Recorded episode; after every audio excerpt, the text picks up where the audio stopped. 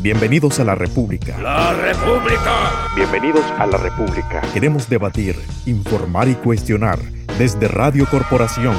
La República, un programa escrito y dirigido por Abixael Mogollón.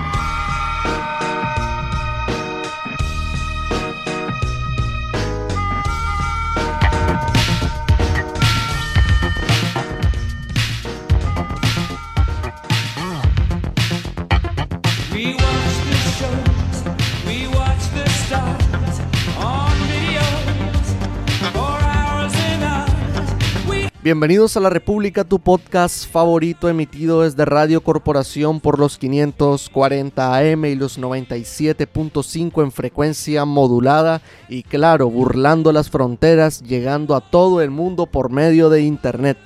Tenemos un canal en Anchor FM donde puedes escuchar todos los episodios de este programa.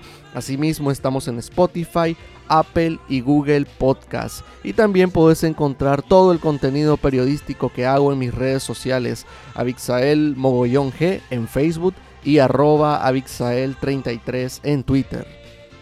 Desde antes del 18 de abril, bueno, es más, desde que existen las dictaduras o los regímenes autoritarios y desde que existe el periodismo crítico, este siempre ha sido considerado un enemigo.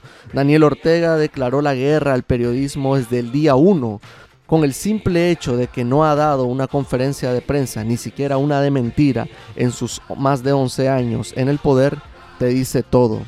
Ya no hablamos de los ataques, agresiones, confiscaciones a los medios de comunicación. De todo eso a las amenazas de muerte yo creo que hay cierto trecho. Ayer al Chávez Nicaragua lo conocí ya hace varios años. Yo estaba comenzando en esto del periodismo y creo que él tenía algunos años más que yo en este oficio. Con el tiempo me fui dando cuenta del profesional que es, de la calidad de su trabajo y sobre todo del tipo de persona que es este muchacho. Gerald no es alguien agresivo, ni siquiera es alguien de exabruptos o malas palabras o groserías. Es un chavalo sincero, directo y bien educado. Gerald Chávez solo está haciendo su trabajo, solo está haciendo periodismo. Pero al parecer la dictadura no entiende esto. Pues estos cobardes, porque son unos cobardes, enviaron una carta anónima a la casa de sus padres, donde lo amenazan de muerte. Dicha carta también fue acompañada de un video, donde también lo amenazan de muerte. Cuando leí esta carta de estos cobardes y miré el video que se habían tomado la molestia de crear, me di cuenta de algo. El Frente Sandinista siempre ha operado como un grupo terrorista, un grupo al margen de la ley, y está claro sobre todo porque nacieron siendo una guerrilla, y las guerrillas con eso de respetar la ley como que no están muy, muy en pos, ¿no? Pues ayer me di cuenta con ese video de que ya ni siquiera lo disimulan. El FSLN está a dos ejecuciones públicas de ser el Estado Islámico, pero al menos el Estado Islámico no va por ahí de hipócrita como Rosario Murillo, hablando todos los días de amor, de que le costó aceptar que existe el mal y de reconciliación. Pero señora, si ustedes son el mal, ¿qué debe tener un fanático en la cabeza si es que tiene algo para mandarle una carta de ese tipo y un video de ese tipo a la madre de alguien. Ya no hablamos del periodista. Es simplemente el hecho de enviar una amenaza de muerte de ese tipo a la madre de alguien. Pues eso es la Nicaragua horrible del Frente Sandinista de Liberación Nacional. Como ya lo dije, todo mi apoyo, solidaridad y respeto para el periodista Gerald Chávez. Amigo, a seguir haciendo periodismo que para eso estamos.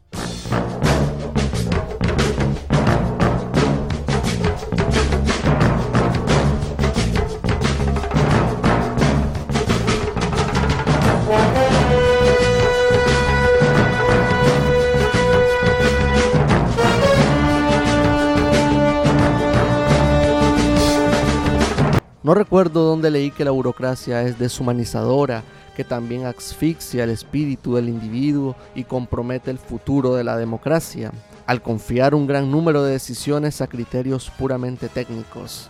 Al parecer de esto no se ha enterado o no se quieren enterar los miembros de lo que queda de la Alianza Cívica por la Justicia y la Democracia. Esta semana estos señores decidieron suspender de manera temporal su participación del Comité de la Coalición Nacional, comité donde se está fraguando la unidad de todos los sectores que se enfrentarán a Ortega en una hipotética elección electoral.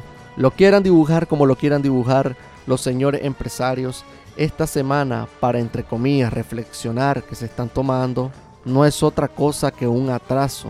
Yo entendería que se tomaran una semanita en Guacalito de la isla para reflexionar, tomarse unos coctelitos mientras pensamos que si hacemos una marcha virtual, que si sonamos los pitos de los carros a las 6 de la tarde, que si hacemos un paro indefinido, no, un paro indefinido, no. No, eso no. Yo entendería que se tomaran esa semana para reflexionar si estuviéramos en enero y faltaran, qué sé yo, tres años para las próximas elecciones. Yo entendería que se tomaran la semana para reflexionar si en las cárceles sandinistas no estuvieran más de 100 presos políticos. Yo comprendería que se tomaran esa semana de reflexión si no creciera día a día el desempleo en Nicaragua, agudizado por la pandemia del COVID-19. Y yo sé que nada de esto es culpa de la Alianza Cívica. Pero dejemos de tomarnos semanas de descanso mientras hay personas que están sufriendo y tienen sus pocas esperanzas en ustedes.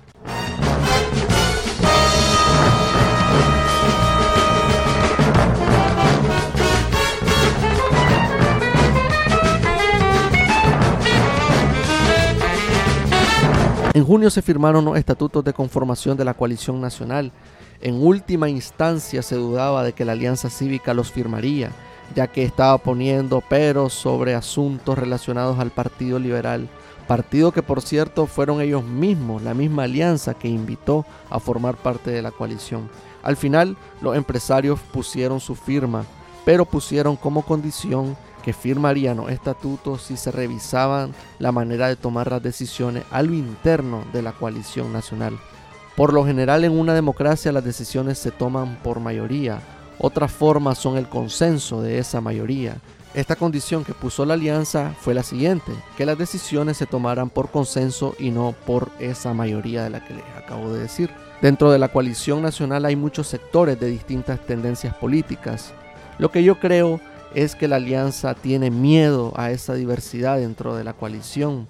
Para nadie es secreto que el sector empresarial no es muy bien visto por otras organizaciones y en lo general tampoco en las calles. ¿Para qué nos vamos a engañar? Son empresarios que han estado comiendo de la misma mesa de Ortega durante 11 años, que han ganado mucho dinero y hasta me atrevo a decir sin querer señalar a nadie, de que más de alguno de estos empresarios se corrompió por la dictadura de Daniel Ortega.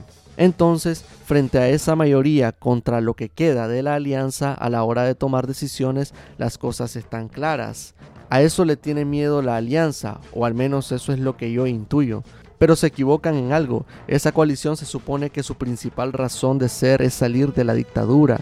En eso se debe estar enfocado las 24 horas del día no pensando que si la alianza quiere que su hombre fuerte encabece una boleta, que el próximo gobierno sea proclive a las medidas de los empresarios, que no se investiguen los negocios sucios de Ortega, y puedo seguir poniendo ejemplos. Pues entonces ahí está el berrinche. Quieren unidad, pero se dan cuenta de que son minoría, entonces queremos que las decisiones se tomen por consenso. Más tiempo perdido debatiendo que si esto le gustó a uno, que si esto no le gustó al otro, bla, bla, bla, bla, bla. Vuelvo y digo, si estuviéramos en 2017 con todo ese tiempo por delante para unas elecciones, entonces adelante, adelante, vayamos a Guacalito y tomemos esas decisiones a la orilla del mar. Pero la realidad está ahí y el pueblo también lo está viendo, un pueblo que calla y observa. Un pueblo que calla y observa debería de llamarles mucho la atención y si no, pues ahí están las encuestas. Y a la Unidad Nacional Azul y Blanco lo mismo. Y a los demás que forman parte de la coalición también lo mismo. Siéntense de una puñetera vez y solucionen eso de tomar las decisiones, ya sea por consenso, por mayoría o por lo que sea, pero que se tomen las decisiones. Pero ya salgan de eso, a otra cosa, mariposa. Acciones de presión, presión, presión y más presión a la dictadura, que la dictadura pues no, no se va a caer sola.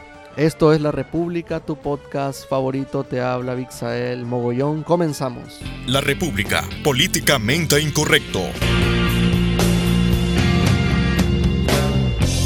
A fuerza de golpes me convertí en fajador, no espero a nadie.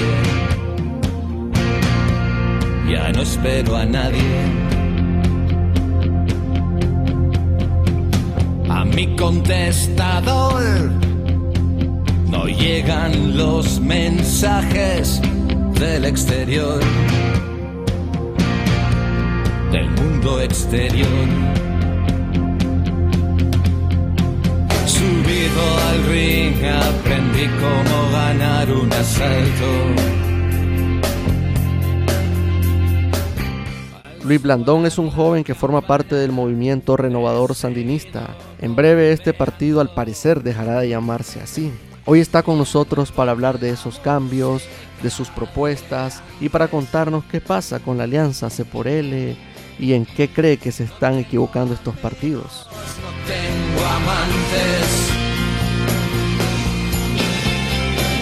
pero guardo en mis bolsillos un par de diamantes. Aquí me tienes soltando lastre, aquí me tienes soltando lastre, aquí me tienes soltando lastre, aquí me tienes.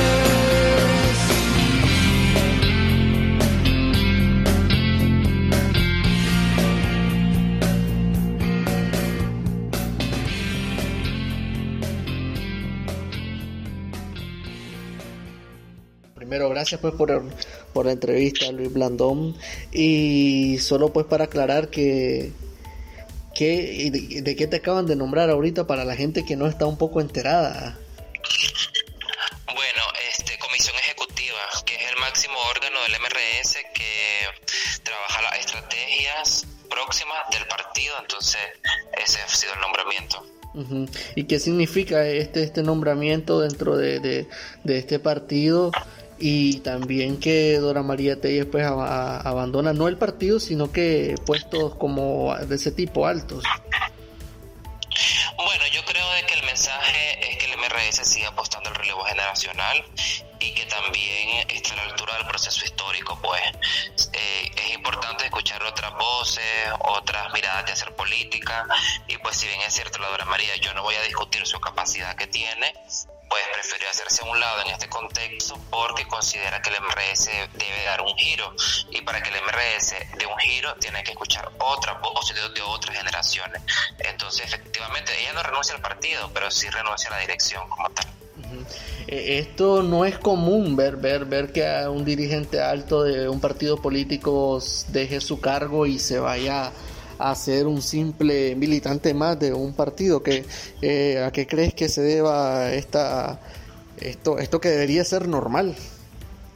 Bueno, yo creo que es parte de la coherencia, pues si nosotros nosotros como MRS hablamos de relevo generacional, también debemos de ser coherentes en la práctica, no solo quedarnos en discurso. Y el MRS ya lleva ocho años, pues apostando a eso. Prueba de ello es de que tenemos una presidenta de 40 años, que la realidad política es la más joven, pues ves los presidentes de las otras organizaciones y son personas que rondan arriba de los 50, 60. Entonces, yo creo que el MRS eh, sigue apostando a eso, pues, porque también eh, debe, debe estar a la altura de este proceso y yo creo de que yo, mi participación en, este nuevo cargo, pues va a reflejar precisamente eso, otras miradas, otra manera de hacer política y pues nosotros también tenemos una discusión interna seria desde hace meses que es el apellido sandinista, pues, porque en el MRS, por ejemplo, yo no no tengo absolutamente nada que ver con los 80. Y eh, si bien es cierto, el MRS fue fundado por disidentes del frente, pues los, milita- los, militantes del partido no tienen nada que ver con esa parte de la historia de Nicaragua. Precisamente eso te quería preguntar. Mucha gente, sobre todo este en redes sociales, dicen de que el MRS es lo mismo que, que el FSLN, que eh, Movimiento Renovador Sandinista, es lo mismo que orteguismo y lo mismo que sandinismo. ¿Qué, qué pensás al respecto de ese tipo de afirmaciones? Sí, pues este, eh, efectivamente, pues el MRS en ningún momento quiere renovar el sandinismo. Al contrario, nosotros lo que queremos renovar son las prácticas de hacer política.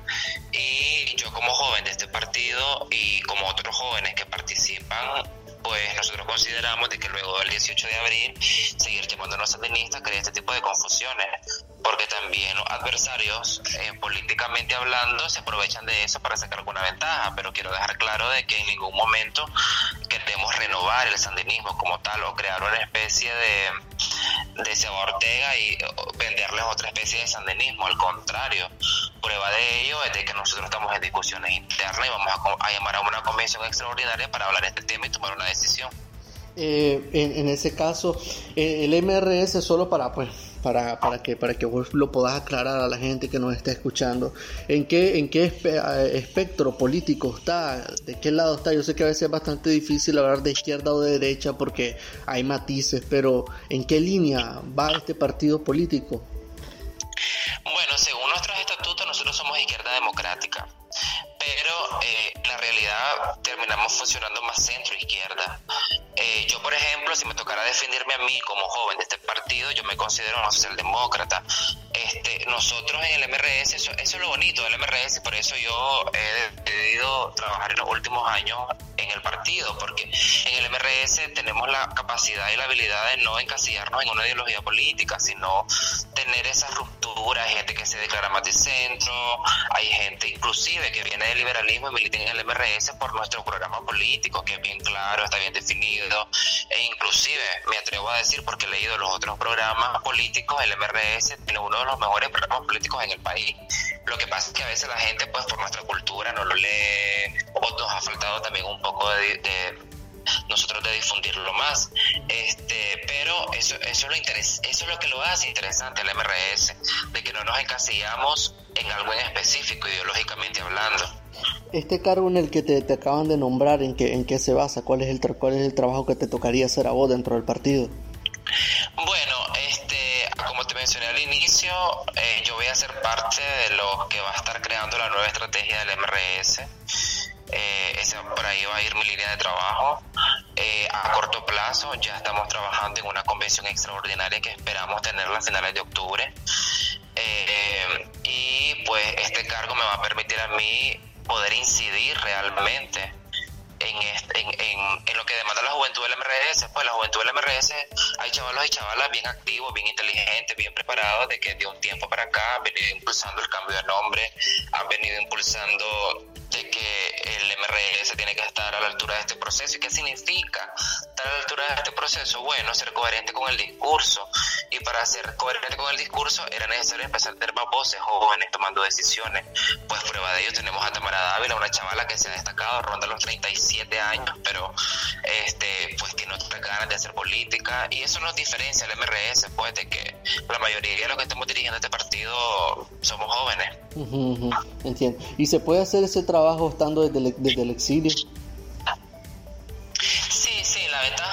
Ahorita, en mi caso, eh, pues me va a ayudar mucho la tecnología. Eh, también el MRS, eh, en este caso, pues yo tuve que salir por problemas meramente políticos. Eh, tengo pensado regresar eh, próximamente, no, pues no tengo seguro una fecha, pero por el momento pues sí, voy a aportar desde el exilio mis ideas claras y pues la convención nosotros que, es a corto plazo que nos hemos replanteado pues va a ser virtual, entonces eso me permite a mí eh, garantizar mi participación, garantizar mis propuestas claras, garantizar ser parte de este proceso que vamos a, a tener como partido moderno y este pues sí, sí me permite estar pendiente de todo esto.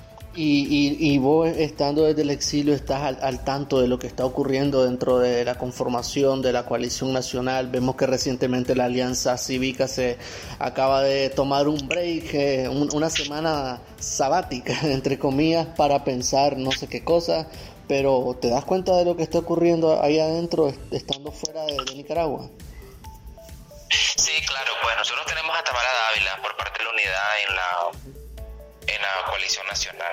Contanos este, un poco qué está pasando eh, entonces, porque vieras, vieras qué difícil que es, incluso estando aquí dentro de Nicaragua, lograr medio entender qué es lo que está ocurriendo allá adentro.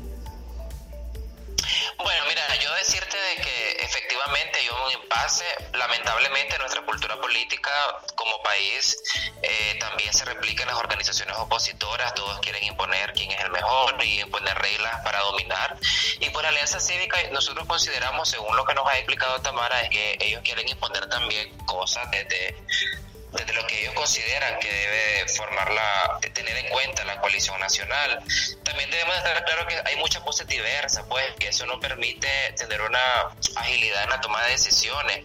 porque a medida entre, entre más diversos son, pues te imaginarás de que cuesta llegar a consensos.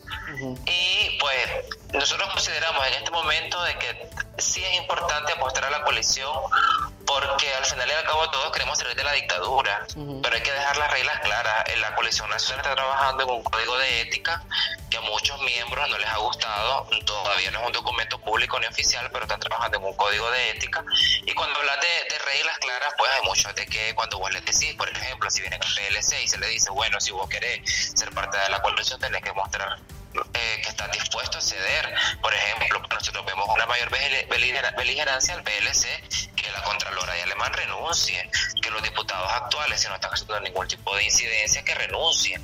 Entonces, si ellos de verdad, entonces eh, eso los pone a los actores políticos en una decisión bastante complicada, porque al final y al cabo pues tenés coherente, la gente quiere ver gente coherente. Ahora, no, pero en el caso de la, de la, de, la alianza cívica, pues vos sabés que es manejada en su mayoría por empresarios y pues ellos quieren imponer sus reglas también, entonces eso lo hace un poco difícil. Pero, pero lo, lo, a mí me llama mucho la atención esto de los empresarios, o sea, son empresarios, eh, son gente que eh, para ponerte un ejemplo, a ver, el, 90% de los nicaragüenses no son empresarios, así que no, podemos decir que la alianza represente más del 10% de los nicaragüenses, porque este grupo quiere imponerse sobre gente que quizá ha andado en la calle, que ha tenido más recorrido, que ha estado en las protestas, que no le quito mérito a la gente de la alianza, pero ¿por qué quieren imponerse ellos y vienen y hacen este tipo de portazo de me voy una semana si no eh, tocan los asuntos que yo quiero que, que toquen. porque sí, es parte de la es parte de la correlación de fuerza. En política vos golpeas la mesa. Lamentablemente yo, yo, considero que están equivocando un poco, porque la política no es de caprichos, no es de que por mi capricho hagamos esto. Entonces, porque también ellos siendo empresarios creen que la coalición la ven a veces como una empresa. Entonces es una grave equivocación, porque la coalición no es una empresa, está apuesta, es una organización política que apuesta al poder. Entonces, efectivamente, pues yo creo que la alianza cívica cada vez se sigue enredando y cada vez cosa de desprestigio. Pues yo leo los comentarios en redes sociales y también vemos la realidad de gente en el exterior de que cada vez ve la alianza cívica como un actor que no debería estar en la, en la coalición nacional. Sin embargo, la coalición nacional apuesta que tiene todos los sectores representados, principalmente en este contexto de dictadura. Entonces, aunque si bien es cierto, la, los empresarios no son la mayoría de un país, tienen que estar representados de cierta manera en la coalición nacional. hace, hace poquito decías esto de que, pues, que eh, es bien diversa esta coalición y está genial. A mí me parece bien que sea diversa, que haya gente con pensamiento diverso pero que al mismo tiempo esa diversidad hacía que fuera difícil tomar decisiones por consenso. Y es precisamente por consenso que quiere la alianza que se tomen las decisiones y no por mayoría. Eh, yo, yo, en lo personal, yo creo o siento como que la, la, alianza está haciendo esto, de que las cosas se tomen por consenso, por temor a que la mayoría funcione como una apisonadora eh, y, tomen decisiones que, que, que para ellos no son buenos, para los empresarios. ¿Es esto, es esto así o, o, o, solo soy yo que percibe eso? Sí, yo, nosotros creemos que igual, pues yo, nosotros creemos de que los empresarios también han jugado su rol en este proceso histórico, pero también eh, se equivocan un poco al creer de que ellos van a llegar a imponer lo, lo que ellos quieren, porque como te dije, esto es una coalición política, no es una empresa. Y la demanda de los nicaragüenses es otra, pues yo creo que la coalición está en la obligación de llevar la demanda de la población, de la mayoría, de la gente de barrio, de la gente de departamento. Entonces, eh, yo creo de que los empresarios lo que, lo que están haciendo es golpeando la mesa para ver de qué manera la coalición les resuelve lo que ellos quieren. Ahora, cuando, eh, yo creo que es importante, pues cuando hablamos de unidad, hablamos de diversidad, porque si todos pensamos iguales, pues no sería unidad. este, entonces yo creo de que es importante, pues yo sí creo que aunque la coalición va un poco lenta, no como quisiéramos de, de rápida, pero si se dejan las reglas claras y las normas claras, pues todas las organizaciones tienen que someterse, ya firmaron, tienen que someterse y la ciudadanía tiene que fiscalizar, pues porque tampoco se le puede dar cheque en blanco. Eh, en, este caso, ¿cómo, ¿cómo están haciendo ustedes para... Eh, se habla mucho de que hay que escuchar al pueblo, hay que escuchar a la gente de a pie, el que no tiene trabajo, el que se quedó sin trabajo. ¿Cómo están haciendo ustedes para escuchar a, esa gente que a veces pasa desapercibida, a, ese anónimo que anda todos los días en las calles buscando el sustento?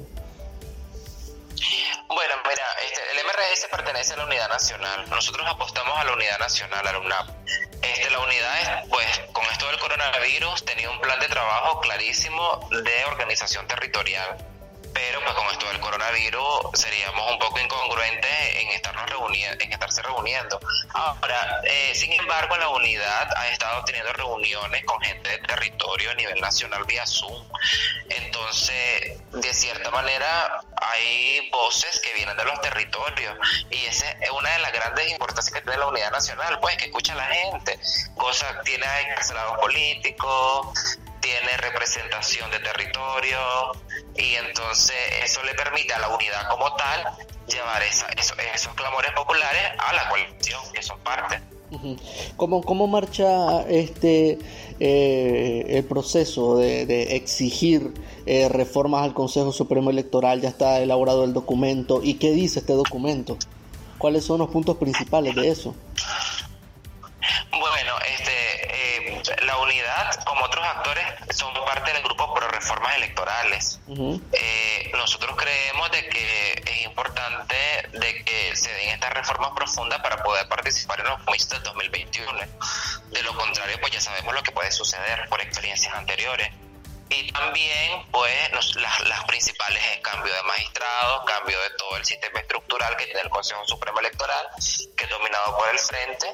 Y este también, pues, nosotros creemos de que es importante de que se modernice la ley electoral en, cuanto al tema de alianzas, pues que eh, la ley electoral actual, si vos venís a hacer una alianza electoral, llevas el nombre del partido que de la casilla. Nosotros apostamos a que si se da una alianza electoral amplia con reformas electorales, pues que la casilla que vaya a ser la que se va a ir a elecciones, que no diga, por ejemplo, pues el PLC que es parte de la coalición, diga PLC, sino diga coalición nacional por, mencionarte un ejemplo. este, y también pues nosotros consideramos de que es importante que los consejos departamentales sean electos de manera aleatoria, que no sea nada de que, el consejo decida quién sí y quién no, que sea un sorteo, que sea todo democrático y la observación internacional es clave en este proceso que viene, si se llega a dar reforma están teniendo como coalición nacional, como unidad nacional, como alianza cívica, como conjunto de oposición. Ustedes están teniendo comunicación con la comunidad internacional, con la OEA, de cara a este futuro proceso electoral que se espera, pues que se realice este proceso electoral. Nacional y la alianza cívica no han dejado de hacer trabajo internacional. Por ejemplo, en mi caso, que yo estoy fuera, yo he venido trabajando independientemente que sea del MRS, pues, pero estamos parte de la unidad.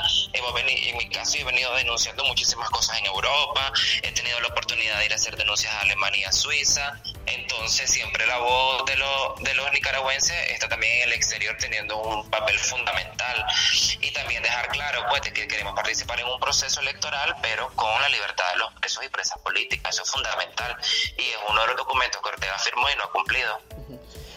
Eh, Luis, mientras todo esto pasa, mientras están ustedes este, pues haciendo presión internacional, eh, redactando documentos, sosteniendo reuniones y la alianza tomándose vacaciones, etcétera, etcétera, la gente está en sus casas tratando pues de, sobrevivir al COVID-19, pero también en, medio de todo lo malo que nos está pasando, la gente también quiere, quiere seguir ejerciendo presión. Ustedes no, no han pensado en un plan eh, tipo boicot, tipo acciones, para no, no hablo de acciones de exponer personas, sino de hacer algo, de hacer bulla, de que la gente se dé cuenta de que esto, esto está vivo y que hay que seguir presionando a la dictadura, porque siento como que los policías ya, ya se aburrieron en la calle, Ortega está feliz, sale cuando él quiere, no han pensado en, en acciones para seguir presionando de manera interna. No, efectivamente, se han tenido discusiones de qué hacer ahora sin exponer a la gente, porque eso es clave. Este, se ha pensado en un plan de desobediencia civil, pero para lanzar un plan de desobediencia civil primero tenés que tener altos niveles de organización. Y por eso es que se está trabajando bastante en organización. Yo puedo decirte ahorita, pues, o cualquiera puede salir en una conferencia llamando a desobediencia civil, pero si no tenemos niveles de organización amplios, no te van a permitir lograr el objetivo. Entonces, por eso, desde la coalición nacional se está apostando a organización, pero sí está contemplando un plan de desobediencia civil donde la gente pueda ser partícipe sin exponer su vida.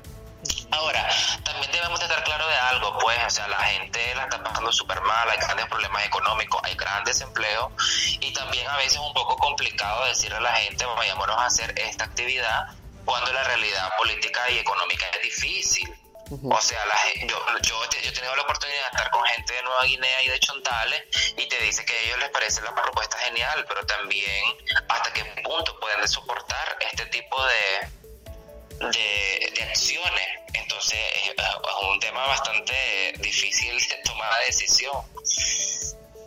Ahorita, ahorita que estaba, que estaba, que estaba escuchando, me estaba, me estaba acordando que la semana pasada tuve a su en Barahona, que es la presidenta del MRS.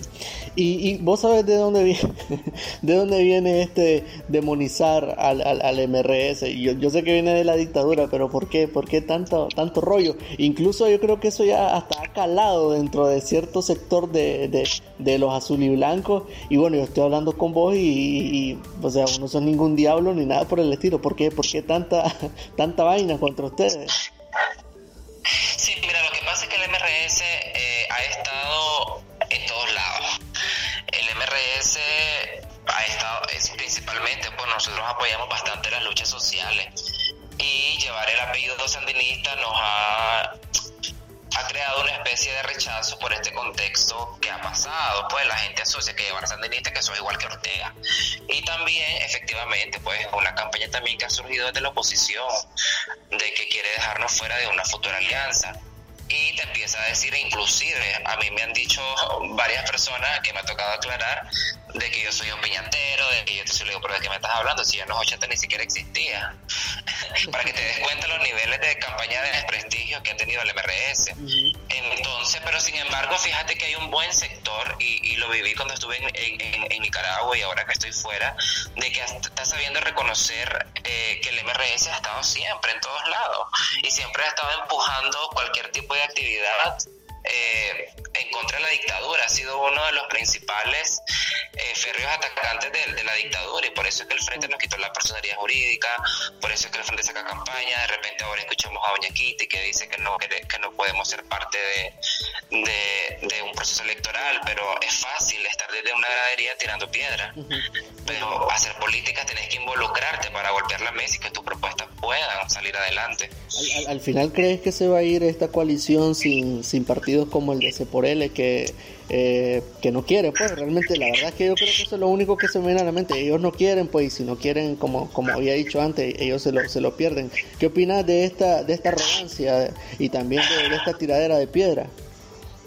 Mira, este, en política vos no podés andar actuando de manera arrogante ni tampoco hablando si no perteneces a un espacio. En política tenés que tomar el espacio. Yo creo que doña Kitty se está equivocando, pues, porque hubiese sido genial de que yo hubiera entrado a la coalición y desde adentro vos, vos denunciás lo que está pasando. Pero ella ha preferido eh, atacar todo, pero a mí me llama muchísimo la atención su rol de divisionista que ha jugado y cuando hablo de divisionista no es que tiene que pensar como la coalición piensa, pero ella es un partido político, pues, y tiene que actuar como política. Entonces, yo siento que ya está quedando un poco atrás, porque lo curioso de esto es que gente de Ciudadanos por la Libertad en los departamentos apoya el proceso de unidad. Entonces ahí te das cuenta de que es tomando decisiones desde la cúpula, desde Managua. Entonces no está teniendo una mirada amplia que le permite tener una toma de decisión sincera. Y a mí, a mí me entristece y me preocupa porque también la he categorizado como una señora antiderecho. Yo veo que es una señora conservadora que si en algún momento tuviera un cargo de poder, alistémonos pues, porque viene contra la gente de la diversidad sexual, es antifeminista, ella es pro empresario entonces eh, no está pues con el pueblo, porque yo te digo, nosotros queremos demostrar a una sociedad donde eh, los lo, que vayan a gobernar, si es la coalición nacional, tiene que estar a la altura del proceso que se nos viene, porque se abortea, pero vienen miles de clavos que resolver. La, la, la vez entonces que está haciendo como una labor más, más de división que, que aportar. Sí, lamentablemente ha entrado en ese rol, pues, y lo más divertido es que dice que ella apoya a los jóvenes y campesinos, pues el movimiento campesino es parte de la coalición. Los jóvenes, bien que mal, ya han tomado los espacios y ya se está discutiendo el tema de su representatividad. Entonces yo no entiendo, pues ella tiene un discurso bastante, a veces fuera de la realidad, termina confundiendo a la gente y si vos te fijas, lleva semanas atacando el MRS, pues para ella el enemigo es el MRS, no es este, la dictadura. Entonces la gente no es tonta, pues y la gente va analizando quién es quién también. Ya la última, ¿cómo, ¿cómo te gustaría que se llamara el MRS? ¿Se te ha ocurrido algo, algún nombre, algo? Movido, pues yo, yo sé, es bastante difícil y no me atrevo a, a- a dar un nombre porque no, no se me ocurre en este momento, pero este, yo sí creo que de esa convención extraordinaria pueden esperar del MRS bastantes cambios profundos. Yo creo que el MRS sigue apostando a la modernidad, no quiere quedarse atrás en este proceso y pues prueba de ello es de que ya tenemos bastantes jóvenes tomando decisiones. Yo creo que eso es clave en un partido político y siempre es- eso nos diferencia de los demás, pues nosotros somos un partido que si bien es cierto, un partido de masas, es un partido con grandes capacidades, con gran capacidad de incidencia a nivel nacional e internacional y eso nos ha permitido seguir en la vida política, pues y con estos cambios que se vienen creemos de que podemos eh, con nuestros programas políticos y valores democráticos atraer a otros segmentos. Bueno, Lu- Luis Blandón, gracias por estar hoy con nosotros en la República y espero pues que podamos conversar pronto en otro contexto mucho mejor. I remember when, I remember, I remember when I lost my mind. Monseñor Silvio Fonseca sufrió el acoso sandinista desde los años que fue párroco en la iglesia de San Judas. Tuvo una infancia de pobreza y antes de ser cura trabajó vendiendo en un mercado y hasta fue técnico de Telcor en donde sufrió un accidente. Hoy está con nosotros en la República para platicar un rato sobre su vida y el acoso sandinista hacia la Iglesia Católica. La República, políticamente incorrecto. Bueno, mi nombre es Silvio José Fonseca Martínez. Yo nací en el barrio Campo Bruce el primero de junio de 1953, ahí por el Cine Salinas, por ahí nací. ¿Qué, qué recuerda de esos primeros años de su niñez? Bueno, recuerdo sobre todo mi pobreza, mi familia. A veces no teníamos que comer. Y me acuerdo mi madre que fue lavandera de la, laguna, de la laguna de Tizcapa. Sí. por muchos años. sí. Y eso marcó mi vida. Hasta hoy ver a una madre que tuvo que sufrir mucho para que yo fuese a la escuela. Y me tocó desde muy temprano prácticamente trabajar. ¿En, en qué trabajaba? Bueno, me acuerdo que mi primer trabajo fue arpillar plátanos. Había en, en el vecindario una persona que se dedicaba a eso. Después mi segundo trabajo fue empacar trocantes, que quedaba ahí por el gancho de camino. Y después eh, vendí tortillas en el mercado. Hacía pero mi primaria vendiendo tortillas. Después entré a trabajar a, a Telcor, que le decían Palacio de Comunicaciones. Mi primer trabajo fue de mensajero. ¿En qué año fue eso? Yo empecé a trabajar en el año 1969 En Telcor. en Telcor, sí. Ahí trabajé seis años. ¿Y qué, qué, qué, qué labores hacía? Bueno, el primer trabajo fue mensajero, Mensajero. después reparaba de líneas telefónicas. Ajá. Y trabajando, eh, sufrí un accidente justamente aquí en la, por la, la colonia, aquí por el cementerio oriental. Pasé un año enyesado. Ah, Y después ya trabajé como office boy, le decían antes, eh, de portero. Y terminé como jefe del inventario de la institución, oficial inventariante, le decía. Ya después entré al seminario. ¿Cómo qué edad tenía cuando entró al seminario? Yo entré al seminario a los 20 años más o menos. Eh, me mandaron a Colombia. ¿Qué, qué lo impulsó a tomar la decisión de entrar al seminario? Cuando era chaval me gustaba la misa. Iba a diario a misa. Pero a medida que fui creciendo me traía la sotana del sacerdote. ¿no? Miraba muy angelical. Yo participaba en las misas. Pero después fui creciendo y luego eh, ya me dediqué a, ya cuando comencé a trabajar en, en Telcor, ya por el trabajo ya no iba, pero después, muchos años después, conocí a un sacerdote italiano que trabajó en la Anunciatura y él trabajaba en estos grupos cristianos, entonces ya vivía en San Judas. Entonces ya me, me siguió entusiasmando el sacerdocio, pero de una perspectiva de servicio a la comunidad pastoral. Y yo le comentaba que pequeño tenía estas intenciones y él me confirmó prácticamente mi vocación. Eh, hasta hoy, pues ya a ese sacerdote le debo mucho, mucho señor Antonio Matías. Y, y, padre, este, ¿qué recuerda usted de, de, de, de, esos años? O sea, la situación en Nicaragua, ¿cómo era la dictadura, la revolución? ¿Qué recuerda de esos años? Bueno, justamente cuando eh, yo entré al seminario, eh, ya la situación ya no tenía todavía, no dominaba mucho eh, los fenómenos políticos del país, pero sí se oía dos descontentos contra el general Somoza y el gobierno de turno. Y la revolución vino cuando yo estuve en México estudiando la teología, pero ya pues no era un niño, sino que era una persona adulta a las puertas de mi ordenación sacerdotal. Y sí recuerdo se le tenía miedo aquí a la Guardia Nacional. Podías andar de noche porque hoy decía, pasa, va a pasar la zaranda, decía. Pero Grosso modo, más o menos son los recuerdos que yo tengo de ese periodo, pues porque me tocó justo ese tiempo de efervescencia, fue cuando yo estuve en el seminario ocho años. ¿Y tuvo amigos, familiares que murieron en la guerra? Muchísimo. Sí. Muchísimo. Y la mayor parte de desaparecidos nunca los encontraron. ¿Alguno que se acuerda en especial, alguien que es por ejemplo Vidal Palacio, aquí en San Judas. Era uno de tantos que, que estaban luchando por esa causa. Y otros que nunca volvieron. Pero de Vidal me acuerdo bien, sus hermanos también, fue toda una familia que la llevaron y nunca más regresaron a casa. La guardia, señor. La guardia también. ¿Y para su familia cómo fueron esos años mientras usted estaba en México y aquí pasaban todas esas cosas en Nicaragua? Bueno, eran dos cosas, fíjate. Primero, el sentimiento de que yo estaba afuera, pues extrañaban mucho. Y segundo, la tensión política que vivían aquí en el país, porque fue muy sangriento. Pues. Entonces la gente solo se oía de terror, de escondida la gente. Eh, lo que así te pudiese resumir que no fueron años felices, sino que fueron años de sufrimiento. Pa pasado el, el tiempo, pasado todos estos años, y de nuevo volver de alguna u otra manera a momentos así convulsos en el país. Eh, ¿Cómo mira la situación ahora?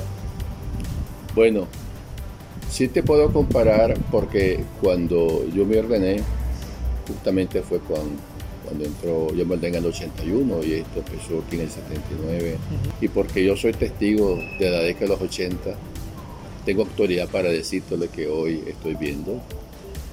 Yo no te diría que son que fueron tiempos iguales, son peores que esos 80, ¿no? porque yo fui, yo fui una de las víctimas entonces del sistema que se quería implantar en el país en los años 80. Eh, y por eso lo recuerdo como que fue ayer, pero era mucho más, hoy es mucho más severo que en los años 80. ¿Qué le hicieron para los 80? Por ejemplo, en San Judas, eh, todos los días yo estaba rodeado de turbas hasta que se llegó el momento en que una vez que iba a llegar el cardenal Obando, que en paz descanse, una misa, eh, estaba en Venezuela en ese momento, ya no pudo, ya no pudo, no llegó, entonces delegó a Monseñor Bosco Viva que ya no lo dejaron entrar en independencia, militarizaron toda esa zona. Teníamos una kermés y yo tuve la casa cural por cárcel prácticamente desde la mañana hasta la tarde. Total que yo pude salir de la parroquia, de la casa cural, junto con mi madre y mi hermano, ambos ya murieron, después de unas pláticas con, eh, con unas turbas que había más o menos como 500 personas, cuidado más, y me llevaron no pecat, me dejaron en, en los semáforos del Sumen. Y recuerdo que en esas pláticas que, que hubieron, eh, porque ellos se saltaron la cerca sí. de la iglesia San Judas. Y ahí me dijeron, me pusieron contra la pared, me dijeron, o cambiar las homilías o nosotros tomamos, hacemos justicia, entonces hacer lo segundo. Pues. Y en ese tiempo tuvo que intervenir eh, la embajada de Venezuela, me acuerdo, en ese tiempo a si podían hacer algo. Y la fecha eso, que fue en octubre, eh, en las fiestas patronales de San Judas fueron atacadas unas 22 parroquias. La noche de San Quistín se conoce. De matar a una persona no solamente a través de una arma bélica, sino que también es una forma. Y es simplemente el, el- lo que está sucediendo hoy con el padre Edwin, que nos tiene a todos eh, muy dolidos y preocupados. Es simplemente eh, la realidad de lo que se vive aquí contra la Iglesia Católica. Teme por la vida del padre Román. Bueno, como te digo, esta es una forma, él es una, él es una persona diabética y aunque no fuese diabética, aunque no fuese enferma, el objetivo es el mismo, es decir, em- se agrava la situación primero por la salud, pero eh, no hay duda de que lo, qui- lo quisieran matar de otra manera. Padre, este, eh, recientemente también Turba llegaron a la catedral. Yo no sé si en los 80 miró algo usted similar de que llegaran a, a- a un templo, como es una catedral, una sede episcopal, se la tomaran y, e incluso golpearan a uno de los sacerdotes y a una religiosa. Acerca de esto, ¿qué opina usted sobre este tipo de, de actos? Bueno, yo lo vi en los 80 en San Judas, ¿Mm? pero eso es lo que está pasando hoy, esa profanación eh, en la iglesia catedral eh, contra el sacerdote, eh, ya se ha vivido, ha sido una práctica, no es, no es nuevo eso. Y nos ha entristecido enormemente que personas que se dicen católicas estén actuando de esa manera. Es decir, que hay fuerzas sobrenaturales que han llevado a, este a- esto, que supuestamente que se dicen católicos, de cambiar la mente y el corazón. Eh, y esto es noticia mundial. Eh, cuando a mí me tocó, por ejemplo, eh, en los años 80, ya en San Judas, no estaba todavía la revolución de las redes sociales. Pero en este momento todo el mundo está aterrorizado de lo que está pasando en Nicaragua y preocupa a- al mundo entero lo que le pueda suceder a la Iglesia Católica nicaragüense. ¿Qué, ¿Qué opina usted de Daniel Ortega y Rosario Murillo? Bueno, yo eh, nos ha entristecido que no, que no ha habido apertura al diálogo para resolver esta situación. Ya esto ya se hubiera resuelto aquí en Nicaragua. Se ha tenido la oportunidad desde el año pasado, eh, porque los nicaragüenses queremos la paz, pero ellos tienen eh, toda la responsabilidad, el poder de, arreglar esta situación. Y está un país ahora, pues, porque ni los de arriba ni los de abajo, todos están, estamos en esta zozobra, eh, en esta tensión, en esta incertidumbre día a día. De manera pues que eh, eh, nos preocupa eso de que, de que no domine en ello la razón, la sensatez, de que por un pueblo hay que sacrificarse y cambiar las cosas, ¿verdad? Porque la ley debe ser para, para la paz, para la armonía de una nación. De manera que eso preocupa a todo el mundo. ¿verdad? ¿Por qué cree que ellos no han, no han cedido, no han tratado de cambiar la realidad? Bueno, solo ellos pueden contestar a qué se debe que no, pues que no quieren soltar el poder como se dice, ¿no? y, y no se puede eh, gobernar por la eternidad, ningún hombre puede hacerlo. Primero somos seres mortales y segundo eh, nosotros tenemos que ver, sobre todo el gobernante de una nación tiene la responsabilidad eh, de gobernar, pero gobernar significa dejarse llevar por la razón y por las leyes y por la moral. Esos son tres fundamentos indispensables para un buen gobernante. ¿Por qué cree, padre, que, que- que- se ha atacado en, en los 80, en los diferentes momentos a la iglesia y por qué piensa que está recrudeciendo de nuevo? Que, porque hasta hace pocos días siempre había, había presencia en la, en la- en la catedral de policía, pero este nivel de ataque es como una escalada más. ¿Qué cree que haya ocasionado eso? ¿Por qué, por qué atacar a la iglesia en estos momentos? Bueno, esa es una pregunta que está en el tapete eh, y que igual pues que los otros solo ellos pueden responder, pero hay, es una evidencia, esa escalada que usted dice, que eh, la pregunta es, ¿qué mal ha hecho la iglesia para que nos estén tratando de esa manera cuando la iglesia nicaragüense lo que quiere es el bien de este país, sin distinciones de credos políticos ni religiosos? Sin embargo, eh, ya a estas alturas Ya no se puede esto calificar como un acto aislado, sino que usted ve que ya eso ya es una costumbre, eh, una costumbre eh, para intimidar, para mandar, em, enviando mensajes. ¿Qué más le puede hacer la iglesia a un Estado más que querer el bien común y la paz social?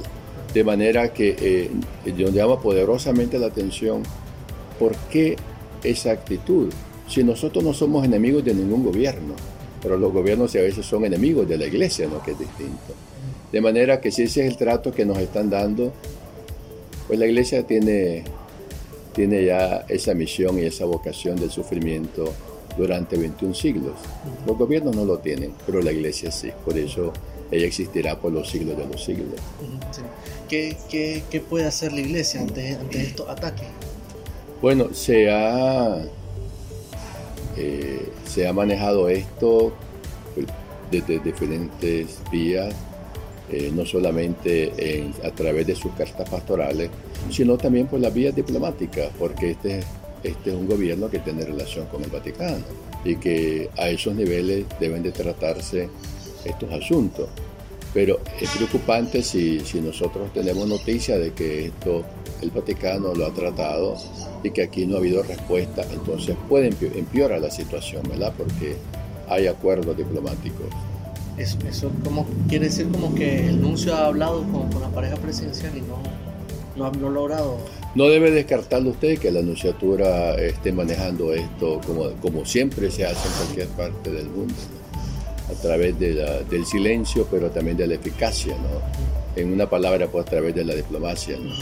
Eh, y eso pues es preocupante porque no se sabe quién está eh, haciendo esta ingeniería de lo que estamos viendo en contra de la Iglesia Católica. Eh, ¿Quién está detrás detrás? Hay que, eso puede tener nombres y apellidos que lo ignoramos. Compórtate con la Iglesia de esta manera, ¿no? Por eso se presta pues para muchas interrogantes. Hablando de nombres y apellidos, están los hermanos Valdés. No sé si usted los conoce.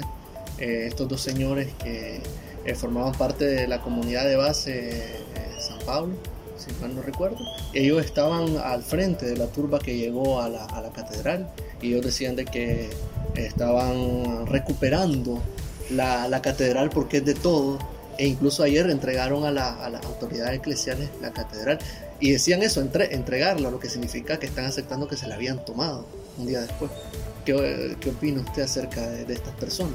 Bueno, es las llamadas comunidades eclesiales de base que nacieron en Brasil fueron en Nicaragua los cuadros estratégicos del Frente Sandinista en los años 70. De ahí han salido o salieron eh, muchos líderes revolucionarios. Eh, sin embargo, eh, solamente el nombre porque cuando son eclesiales tendrían que estar en completa comunión con los obispos.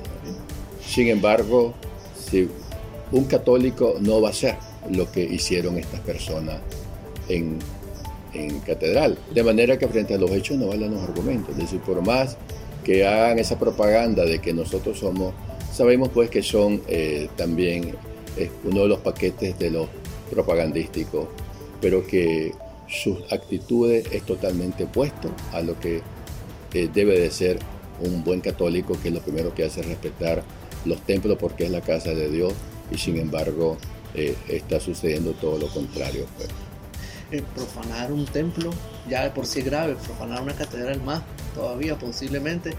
Eh, la iglesia podría tomar acciones contra estas personas, tal vez, no sé, excomunión o tal vez ya medidas más, más legales en contra de estas personas.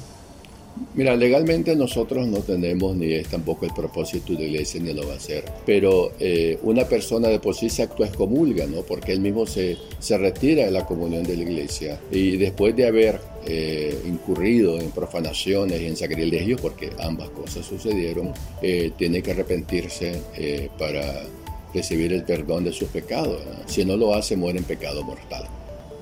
Todo el mundo está preocupado porque afuera y adentro eh, porque en vez de, ver señales de que esto se resuelva, más bien lo vemos complicado porque eh, no ha habido apertura al diálogo, que es la, una manera, la única manera de que nosotros los nicaragüenses arreglemos estos problemas. Podríase preocupar de que detrás ahora ya esto no hablando de, de nicaragüenses, sino de otras influencias, pueden decir a esto, no arregles el problema y sigue haciendo lo que estás haciendo. Entonces lo grave sería que esto escape a nuestras manos de los nicaragüenses. Creo que esto es el, ideal de que este, esta situación de Nicaragua, que ya está decidida, porque los nicaragüenses ya decidimos de que las cosas tienen que cambiar por el bien de todos los que estamos en este país. Eh, eh, nosotros tenemos la capacidad de solucionarlo a través del diálogo, porque eh, un Estado policíaco es insostenible. Y eso no es un gobierno de ninguna manera. Como insisto, pues el gobierno se maneja por la sensatez, por la razón. Eh, y esto eh, estamos sufriendo todos y ya sabemos que sus repercusiones han sido muy amplias esto, ¿no? Economía, miedo, tensión, sufrimiento. Eh, aquí no hay nada que celebrar en este país y todos lo sabemos, nadie ignora lo que está pasando en esto. Pues. definitivamente Nicaragua no es la misma. Eso, por más que la dibujemos, todos estamos de acuerdo, es que vivamos en paz, que se nos, que se nos permita ejercer nuestros derechos constitucionales y que eso no es un regalo del Estado, eso es un derecho humano, un derecho fundamental, un regalo de Dios. Y por ende, mientras esto no se logre, eh, la situación va a seguir peor. De manera que eh, hoy Nicaragua es distinto y nadie puede negar esta, esta diferencia antes del 18 de abril. Y aquí las cosas pues siguen adelante y quiera Dios de que lo arreglemos por la vía civilizada. ¿Tiene contacto usted con el señor Silvio Valle? Sí, tenemos porque él es, de nuestro clero, él sigue siendo el obispo auxiliar de la arquidiócesis de Managua ahora ocupado allá, cosas que tiene que hacer en el Teresiano allá. Eh, pero eh, el Monseñor Baez siempre está pendiente de Nicaragua. ¿Hace siente usted que hace falta aquí en Nicaragua él? Es un símbolo para el país, Monseñor Baez. Y la gente lo recuerda eh, con mucho cariño y con mucha admiración también. y aunque está lejos, está con nosotros aquí en todo momento, Monseñor Báez también, animándonos a vivir en la esperanza que necesitamos los nicaragüenses en estos momentos de tristeza. Ya la última, ¿qué le diría, padre, a, estas personas que han cometido estos, estos actos en contra de sacerdotes, en contra de iglesia, en contra de feligreses, en general en contra de la iglesia católica? Bueno, buena pregunta. También relevante en estos momentos, que la iglesia es madre, que la iglesia perdona, que solamente se arrepientan, porque si no lo hacen no van a ser felices. Eh, y el que no está en paz con Dios, no está en paz consigo mismo ni con la comunidad. Y que si los obligan a hacer esto, eh, pueden desobedecer, porque ante todo su fidelidad a Dios y con, con su conciencia. Les digo desde aquí, confiésense, arrepiéntense y la iglesia los acoge como madre porque como Jesús vivimos la misericordia. Y a Daniel Ortega Rosario Murillo, ¿qué les diría? No me cansaría de decirle que por favor eh, oigan a este pueblo que quiere el bien de un país y que somos mortales y que todos vamos a comparecer ante el tribunal de Dios y que vamos a dar cuenta de nuestros buenos o malos actos.